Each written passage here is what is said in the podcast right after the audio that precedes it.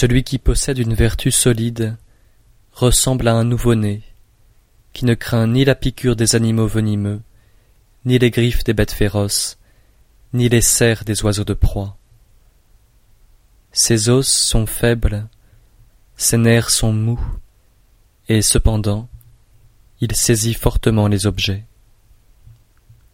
Il ne connaît pas encore l'union des deux sexes, et cependant certaines parties de son corps éprouvent un orgasme viril. Cela vient de la perfection du sémen.